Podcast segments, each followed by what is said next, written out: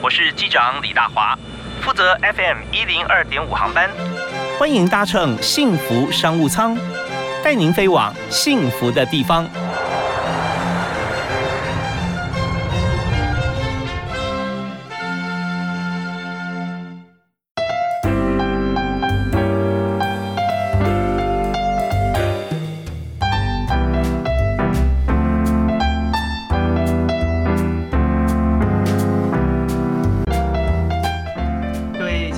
that. 好，非常欢迎您锁定我们的频道啊，在 FM 一零二点五幸福电台的幸福商务舱，在每个礼拜一到礼拜五下午的五点到六点准时为您播出。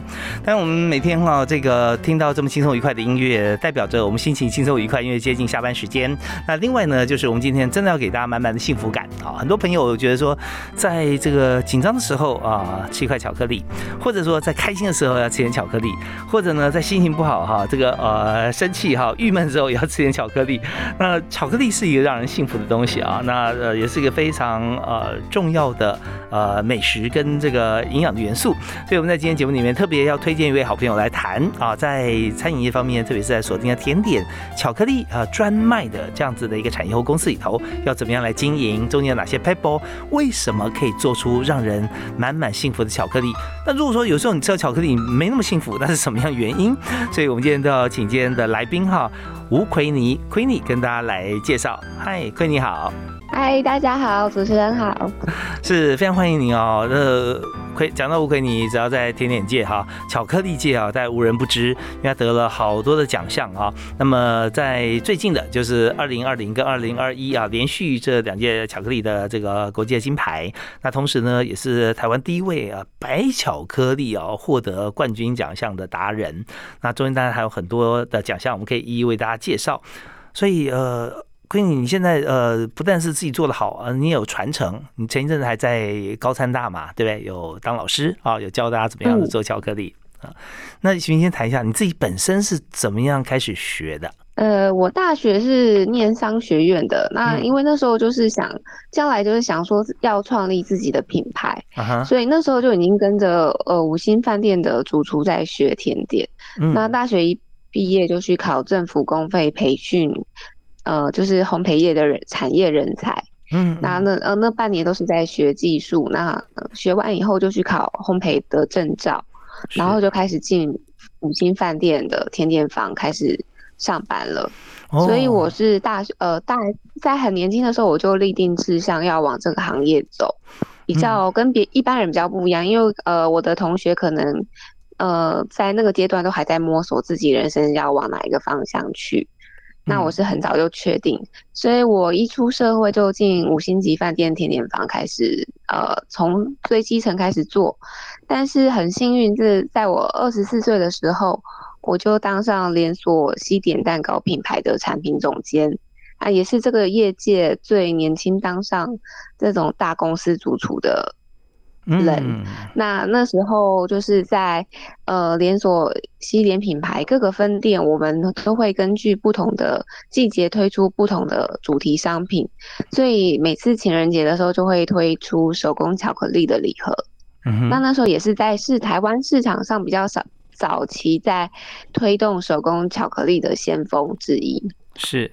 后来，因为我呃自己要创业的时候，我觉得所有的甜点里面，我最喜欢的，当然身为一个甜点主厨，其实我呃日日系甜点，比如说生乳卷啊、水果塔，或者是美式甜点，比如说像布朗尼啊、杯子蛋糕、cheese 蛋糕，或是法式甜点，像马卡龙，或是各种精致的慕斯、小塔这些。都是甜点主厨会的领域，可是我扪心自问，我自己说甜点里面我最爱的是哪一项？嗯，我最爱的还是巧克力，因为我妈在我怀孕我的时候，她就突然变得爱吃巧克力。是哈，所以我从小就很爱吃巧克力。对啊，我我都开玩笑说我是母胎巧克力控。那所以我自己等到我自己要创业的时候，我就呃专程再去欧洲的巧克力王国比利时，再去进修巧克力的领域。所以你就非常聚焦啊，在这个学甜点这一部分。不过后来你看你自己创业开店啊，当初学商是不是对你来讲还是有点帮助啊？对啊，蛮有帮助的。OK，好，那你那时候讲到说，二十三岁开始当这个饭店五星级饭店的这个甜点的这个呃主厨哈，这个最重要的一个位置。那那个时候是在哪家饭店啊？哦，没有，我大学毕业就先从五星饭店的甜点房从基层开始做。嗯嗯。那我二十四岁，就是很快，大概两年的时间，我就到。我就已经在连锁西点品牌当上产品总监的角色。OK，所以你也经历过很多像不同的这个工作场域啦，哦，饭店啦、咖啡店啊，就是或是一般的烘焙坊都有经历过。那当然，在这个呃整个工作的过程当中，伴随着很多学习。从原先政府所办的课程，然后出来之后，我们找到一个很好的工作。接着你到这个比利时哈，国际的巧克力重镇。你先谈一下，说你本来自己做，而且你又很喜欢巧克力，但是你到了比利时之后，有没有什么观念或者做法是因为去了当地而改变的？嗯，比利时巧克力学院它跟法国蓝带甜点不一样。嗯，通常法国蓝带甜点去的都是初学者，他们是从初学者开始教起。但是巧克力它是整个甜点领域里面最难的、最专精的领域，所以它是要求你。本身就一定要是主厨的人才能够去哦，比利时有个门槛要求了哦。对，一定要是主厨你才能够去，要不然你会跟不上。他去那边，他就已经假设你你都会做马卡龙，你会都你都会做慕斯，你呃就是你所有甜点领域的技术你都已经有了，那只是在延伸到巧克力的时候的技法。或是观念，或是口味的创新，所以都是教的很快的。OK，那一般初学者会去法国蓝带，是因为法国的蓝带它是就是从头开始慢慢教，从最基础的开始慢慢教。那一路可能你要经过初级班、中级班、高级班，到了高级班，最后才会教你一点点。巧克力的东西。OK，好，那我们今天是在所有幸福商务舱的朋友啊，是非常有耳福。我们来一窥堂哈，就来看看说，到底巧克力为什么哈在。比利时，它呃能够呃教像主厨，那其他的部分呢呃像法国蓝带教一点点哈，中间差别在什么地方？不过我们也看到了，如果说你从蓝带开始学，有点像这个进修推广部啊，它还是很重要哦，教你很好的东西，但是素人都 OK 了。但是比利时呢，好像是博士班哈，你已经有其他的这个满满的丰富的经验，那到了这个比利时之后，他也不会浪费太多时间讲的一些像基础的部分啊，就是专有名词就出来了，不会给你从头开始来教。所以这部分可以让想要精进的同学更快的速度啊，可以学到最饱满的这个功夫啊。所以我们稍后我们就请奎宁跟大家来讲解一下哈。你觉得巧克力里面你觉得最难的部分是哪些？可以透露的部分了哈。那一般如果说出初入手，或者说一般我们在选择巧克力的时候啊，要怎么样选择是最正确的啊？当然见仁见智，但讲几个原则。好，那我们在第一首歌哈，我们要请吴奎尼，奎尼帮我们推荐一首你喜欢的歌曲。呃，我最喜欢的歌是《You Raise Me Up》。哦，是很励志的歌哦。嗯，那有没有说为什么喜欢这首歌呢？因为在我呃追求梦想的路路上，就是常常觉得这首歌在鼓励我继续往前走。觉得总会碰到一些困难，甚至挫折、打击啊，但是要超越的时候，要呃心里要很笃定了。OK，好，那稍后来也跟大家分享啊，除了教我们怎么样来这个品味啊，选择巧克力以外，也谈谈看在创业这条路上啊，开巧克力专卖店最大的困难碰到的是什么，要怎么突破的啊？好，我们休息一下，听这首。You raise me up.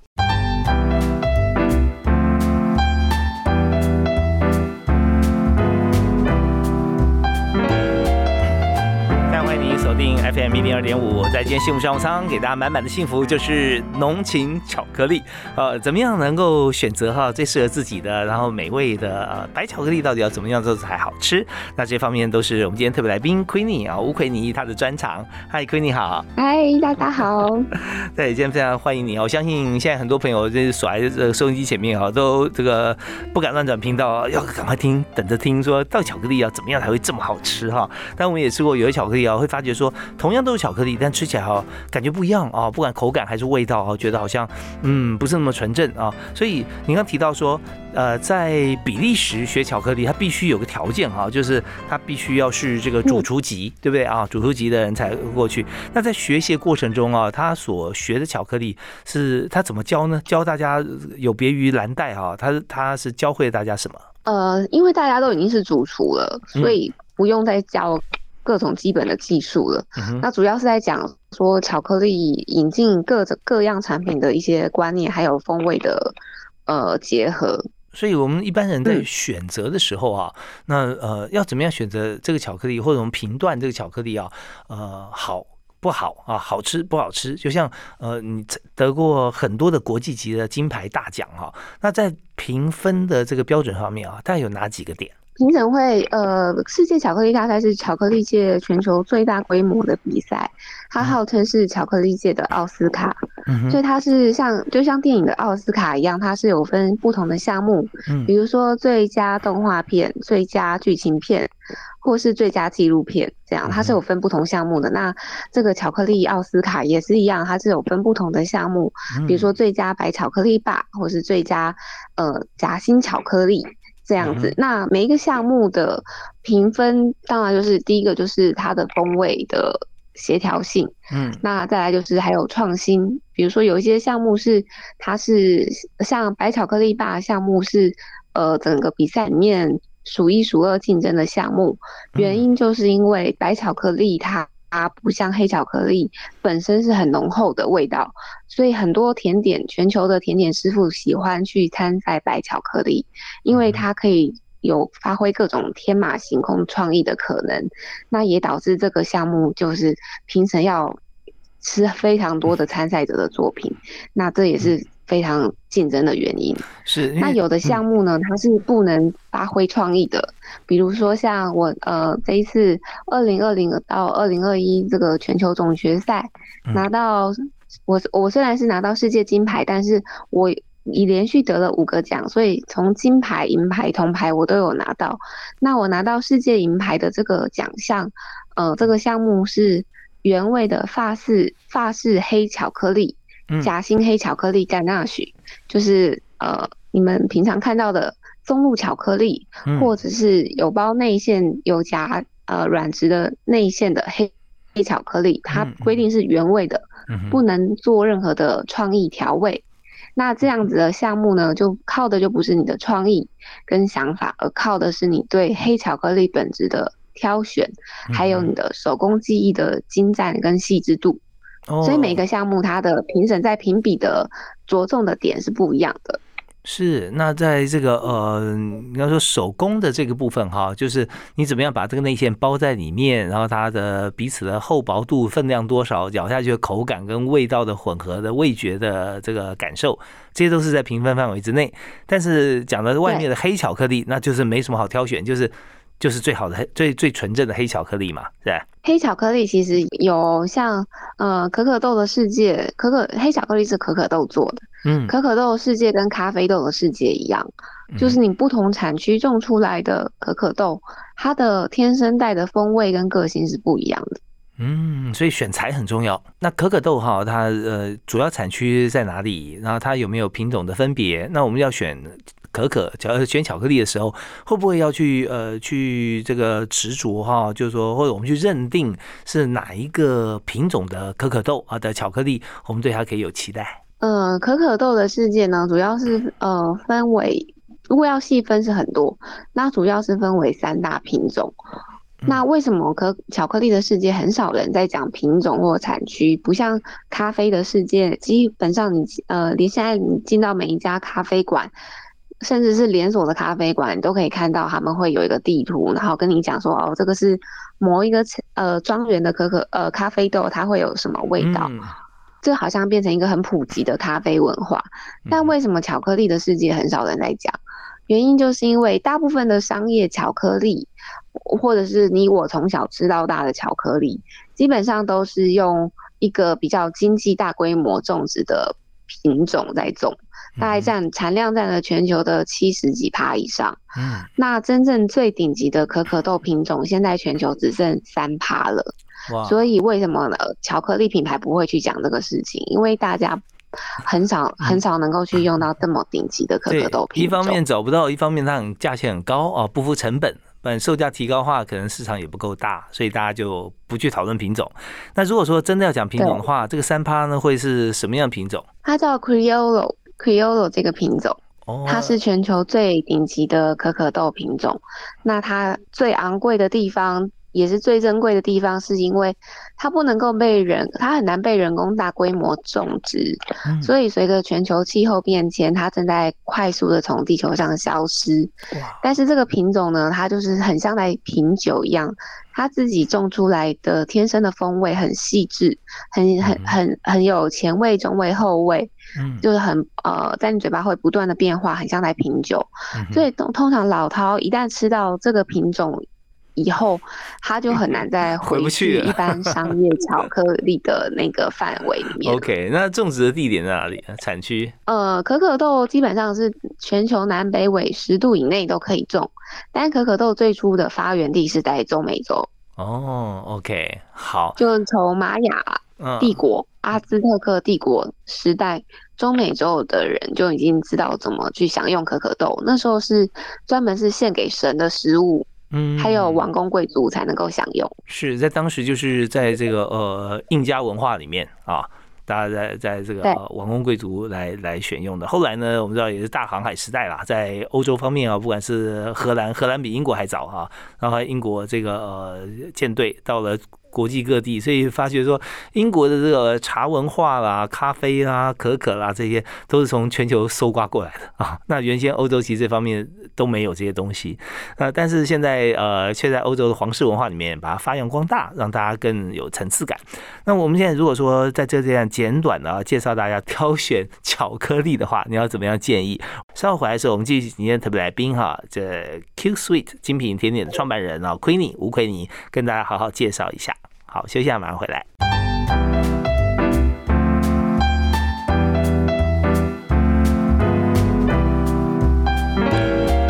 好，我们今天在疫情期间，我们谈的是。巧克力啊，巧克力是用可可豆做的，所以巧克力怎么样做的好，它真的分门别类哈，它非常的分的非常细。那黑巧克力、白巧克力啊，特别在最近白巧克力呃，在台湾也慢慢被推广出来。可怎么样来选择啊？大家适合自己的，我们在今天特别邀请在国际间哈。好几项大赛的冠军得主哈，连续两年巧克力比赛的冠军，同时也是台湾第一位白巧克力啊的国际冠军哈，白巧克力霸啊。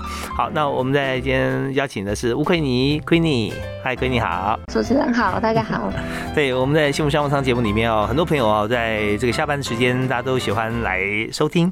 那闺女我们刚刚讲到说，你看你从这个自己热爱甜点，然后最后锁定在这个娘胎就开始吃的巧克力哈，那呃又到比利时跟。法国呃到比利时去学习，呃，新兵推荐给大家。如果现在呢，大家想去买巧克力吃哈，那呃，怎么样去挑选好的巧克力和适合自己的巧克力呢？呃，巧克力的话呢，首先我们当然要挑挑天然的，不要挑呃人造有人造成分的巧克力。嗯，所以大家在选购巧克力的时候，第一个就是先看包装上面的成分标示。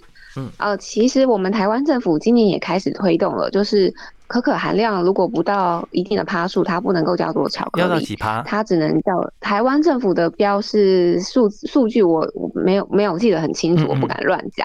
不过呃，如果是天然的黑巧克力的话，可可含量是五十趴以上。哦，OK，一定要挑天然。那怎么去判断它是不是天然巧克力，或者是它是有人工填充的成分呢？就是看成分上面，如果你有看到植物油三个字，氢化植物油或者是植物油都。表示说它不是纯正的，因为纯正的黑巧克力，它就是可可豆去研磨成像芝麻酱的状态或花生酱的状态，加上糖，然后凝固以后它就是黑巧克力。所以它的成分里面从头到尾只有可可豆跟糖。嗯，OK，没有不会有植物油这种东西。是，那本身这个可可豆它就会有油脂在里头，对不对？它不需要外加油了啊。可可可可的可可油呢，是很好的不饱和脂肪酸，嗯，跟橄榄油一样。我们对，我们可以预防我们很呃身体很多的疾病。OK，所以我们要挑选哈，这个呃天然巧克力要占百分之五十以上哈，它而且没有其他添加物，那这个部分哈就是一个品质保证。但有没有那种百分之百的巧克力啊？应该也不行吧？它也是不是要有加其他的？就是完全不甜的。嗯，完全不甜哈，就是就是呃没有味道，甚至有点苦，是吧？呃，趴数，你看巧克力的趴数，比如说七十趴的黑巧克力，代表就是它是七十趴的可可豆加上三十趴的糖，嗯，那九十趴的巧克力就是九十帕可可豆加上十趴的糖，一百趴的话就是百分之百的可可豆没有添加任何糖。当当然，它就是完全就是没有任何的甜味。嗯，那通常如果是为了健康要吃的话，会建议七十帕以上。OK，就是糖少一点啊。那你刚刚提到说白巧克力哈，那它又是怎么做的呢？白巧克力的话是可可豆在研磨的时候，就像我们看到芝麻酱或花生酱研磨完以后，表面会浮一层油，就是芝麻油或花生油。那可可豆也是一样，它研磨完后表面会浮一层油，那个就是可可油。那白巧克力呢，就是把可可油萃取出来，那它是无色无味的，那加上白色的奶粉就会变成白巧克力。哦，就是可可油的油脂啊，那那既然都是油，它萃取出来是什么呢？就是呃，在研磨的过程中，呃，它沉淀往下沉淀的是可可固形物，黑色的部分。嗯哼。所以那个下面往下沉淀那些黑色的可可固形物都移除了，只拿浮在表面那一层可可油。OK。这白巧克力它主要是第一是因为有一些人他是因为身体。呃遗呃遗传的问题，他可能对黑巧克力过敏，他不能吃黑巧克力。嗯，可是他又很想要吃巧克力那种入口即化的感觉，所以他可以吃白巧克力，或是家长要买给小小孩吃。小小孩有些家长会怕说有咖啡因，那他可以吃天然的白巧克力。哦，对，所以白巧克力呢，因为可可油跟其他的矿物质了哈，维生素在都在里面，所以这边呢就不会有这个咖啡因存在。那但是如果说不加奶的话哈，那这个是不是也很难入口？它也就不是白巧克力了，是不是？白巧克力的定义就是。可可油加上奶粉，加奶粉。OK，好。那在白巧克力方面啊，那如果说像您刚提到说您是华人哈，第一位这个白巧克力霸的得主哈，那在这个比赛里面，他要比什么呢？因为白巧克力是非常好发挥天马行空的创意，嗯，就是各种世界各国甜点师傅他都会把他对甜点的各种想象放在白巧克力里面。所以白巧克力霸也是相当竞争的项目，呃，那这个项目比的其实就是创创意调味，还有你怎么去用运用你的嗯各种食材的搭配，让白巧克力比原本单纯是白巧克力更好吃。如果有一些创意加进去，添加进去，没有凸显出白巧克力的美味的话，呢那其实单纯是白巧克力反而是比较好的。OK，那这次获得这个冠军啊，你是用什么样方式来搭配白巧克力呢？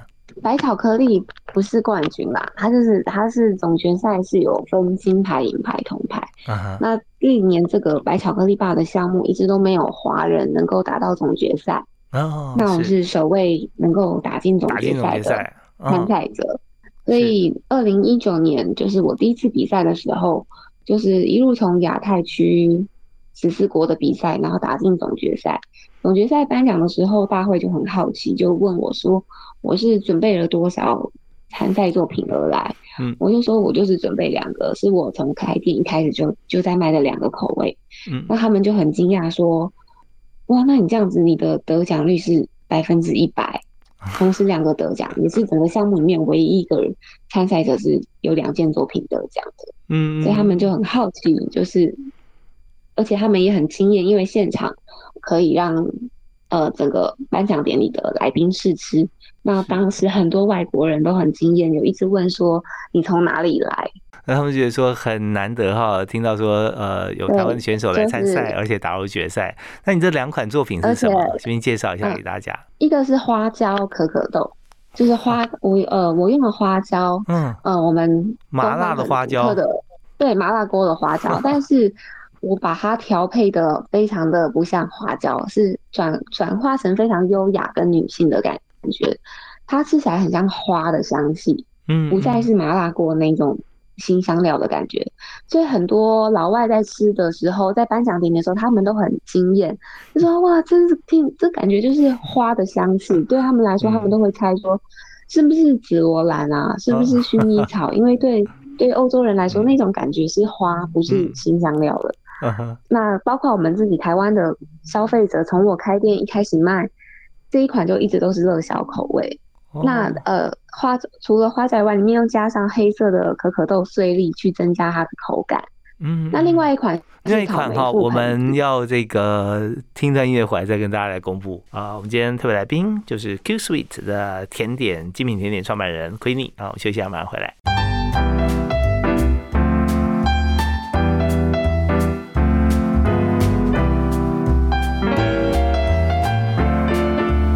大家锁定我的频道，新闻电台 FM 一零二点五，在下午的五点到六点为大家播出。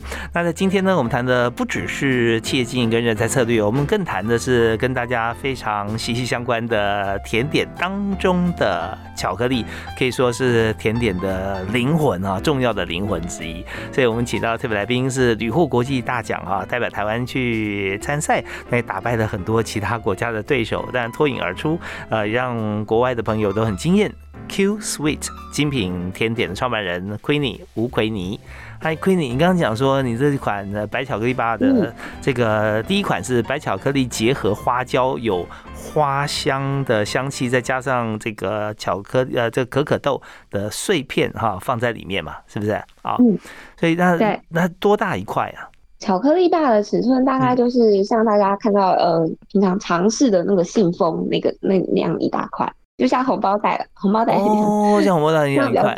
OK OK，是。那这通常这个呃建议食用量是多少？一般人大家都怎么吃呢？嗯，巧克力棒基本上它可以放一个月，你可以慢慢吃。那当然，超市货架大家可以看到，有超市货架卖的那一种巧克力棒，可能它的保存期限是一年，因为那是机器大量生产的。嗯哼。那呃，我们这个巧克力棒格背后都是格子状，所以你一掰就可以一块一块。入口很喜欢的人就会说，这个完全抗拒不了，就是他停不下来。也有客人是买了当下他就已经吃完了。OK，所以这方面是热销商品啊，也打败了众多这个评审的味蕾啊，能够能够这个驯服很多的判这个裁判。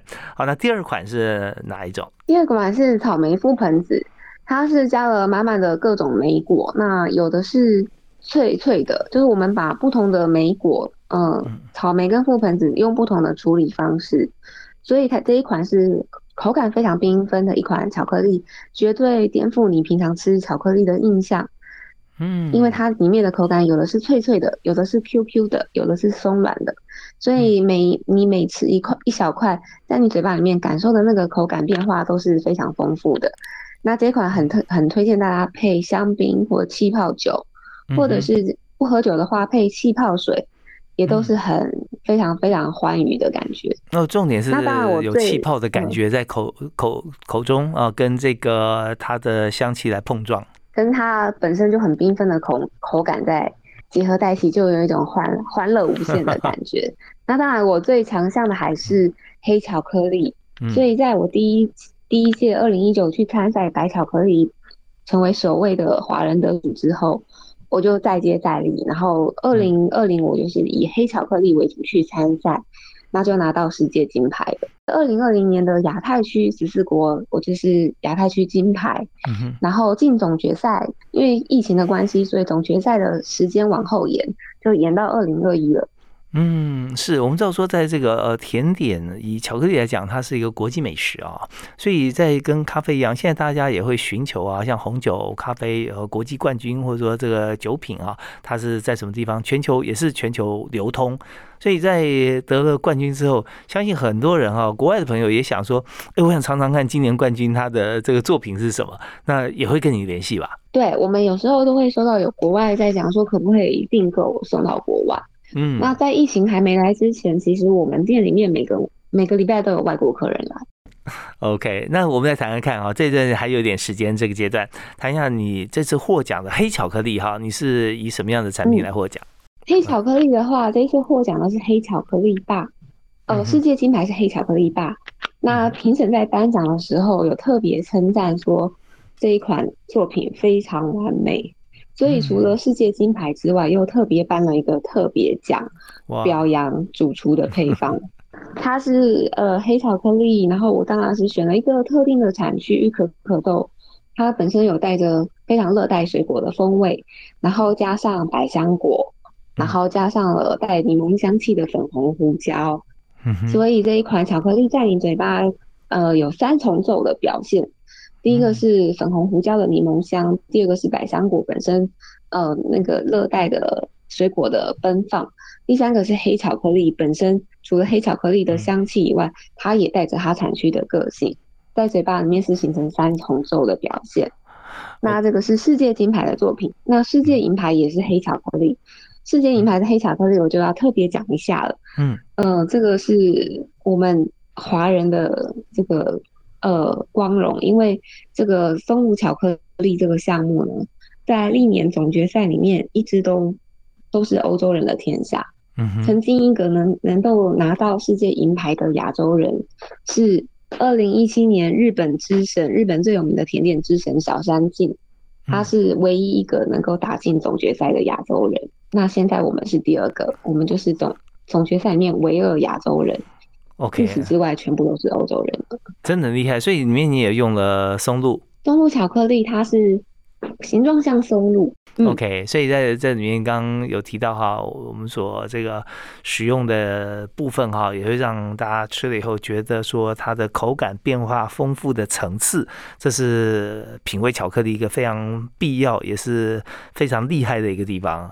OK，好，那你刚刚提到说前面那个黑巧克力的产区哈，这很特别的一个这个可可豆的这个巧克力，它那个可可豆是在哪里生产的，哪里种植的？可可豆的呃原生故乡是中美洲，但是南南北纬十度以内的热带地区都可以种可可豆。嗯哼哼哼。所以现在是亚洲、非洲、中美洲都有在种可可豆。OK，所以你在选择的时候要让这个巧克力特别，就是说它选它产区啊，还有它巧克力制作的方式。好，那我们在呃今天所谈的是在从 Queenie 的事业里面啊，在 Q Sweet 来谈这个国际知名、国际得奖的这个巧克力的这个呃厨艺高手啊，就是 Queenie，他把怎么样来学习以及如何获奖啊，中间的层次啊谈的非常的清晰，那也让大家对于巧克力像这样子的一个呃食品。啊，这个产业让人幸福的东西要更加深度的了解。那么我们稍后回来呢，我们想和大家来这个一起来取经来探讨一下。台湾不只是说甜点店哈，就餐饮业甜点店哈，其实经营方面有很多的竞争。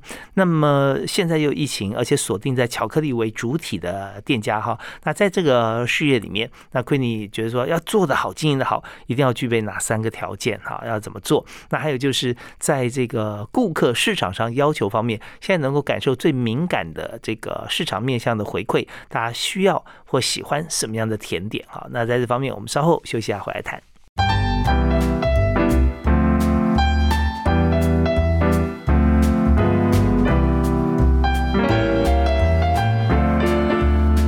在信用商务舱里面，大华和国际巧克力冠军啊，Queenie 在聊巧克力这件事情，真的哇，比以前我想象的实在是这个丰富多元太多了啊，中有好多好多的因素啊变数。那 Queenie 今天也跟大家分享啊，刚得了冠军啊，马上就碰到疫情，所以这时候本来是在想也要推出很多不同的产品或者新的一些做法。那疫情的关系，现在只能做这个接受订单来外送啊啊外卖。那么你觉得我们先，如果疫情这件事情啊，呃没有发生之前，我们先谈一般正常情况底下啊，要经营好一家巧克力店啊，你觉得需要具备哪三个元素？呃，我觉得第一个最重要的就是你对你自己的产品的专业度。嗯，我常常在跟我的高高餐的学生讲说。假如你要卖意式冰淇淋，你你称它为意式冰淇淋，嗯，那你就应该自己亲自飞到意大利去看看那几家做的最有名的意式冰淇淋，它该有的口感是怎么样，嗯，而不是从来没有去意大利看过，然后。自己推出一个作品，然后就把它冠名叫意式冰淇淋，这样是对消费者不负责任的。你可以说这是你自创的冰淇淋，可是如果你你要冠上法式或是意式，嗯，就是已经行之有年的东西，你就应该去那个国家去看一看。是对，一定要是对消费者负责，够专业，然后要对产品负责。对啊，好，那第二个呢？对，第二个我觉得是对消费者的服务，因为我们是传达的是我们是一个快乐的产业。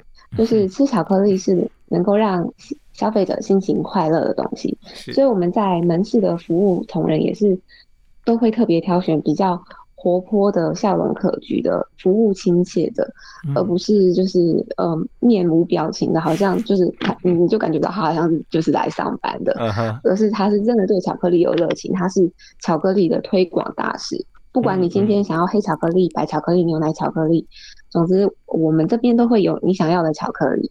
嗯，OK，所以在这个呃工作态度跟人员上面啊，哪怕不是厨师，只是外场服务人员，也要充满着热情啊。这是对这个巧巧弟要经营哈，这个第二个要素。那第三个呢？第三个就是品管了。嗯嗯，因为我们呃，我在这个甜点行业很久，也带过中央工厂的师傅们，所以我觉得品管是非常重要。不要让消费者觉得说一下好吃一下不好吃。嗯，我觉得鼎泰丰这一块都做得非常好，所以它的客源能够那么稳定，也是因为它的品管是随时去，你吃到的东西都是一样的。对，所有的事情哈，就是把它精良化啊，在中山上面来讲，那在各式方面，就是说你的。那你的原料啊，你的这个重量的比例必须要坚守，而且要精确。那这样的话，不管是呃到了这个时间多久哈，你出去的品质都是一致的。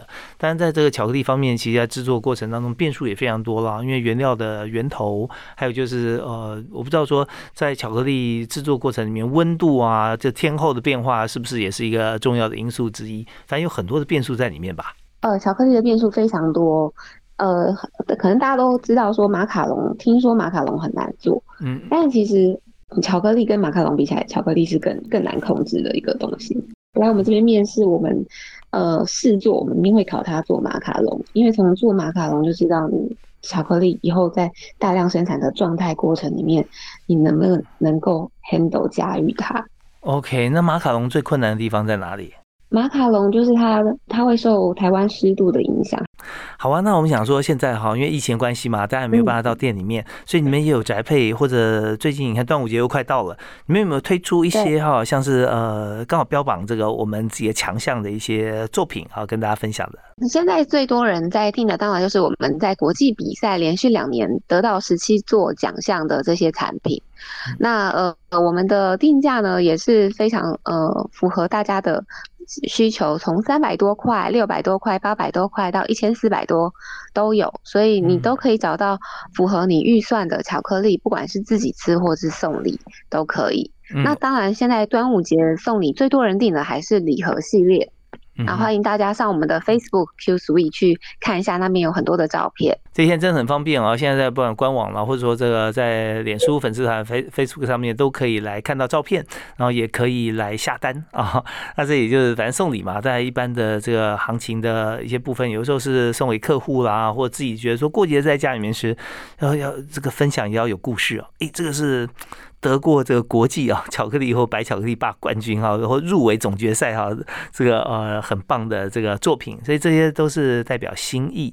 那么呃，当然了，我们在这边哈，在大家看图分享的同时，我们想知道说，在这个产业里面，你从年轻加入啊，那你会不会也希望呢，有一些的朋友啊，就是说年轻人加入你的团队？嗯，当然希望啊。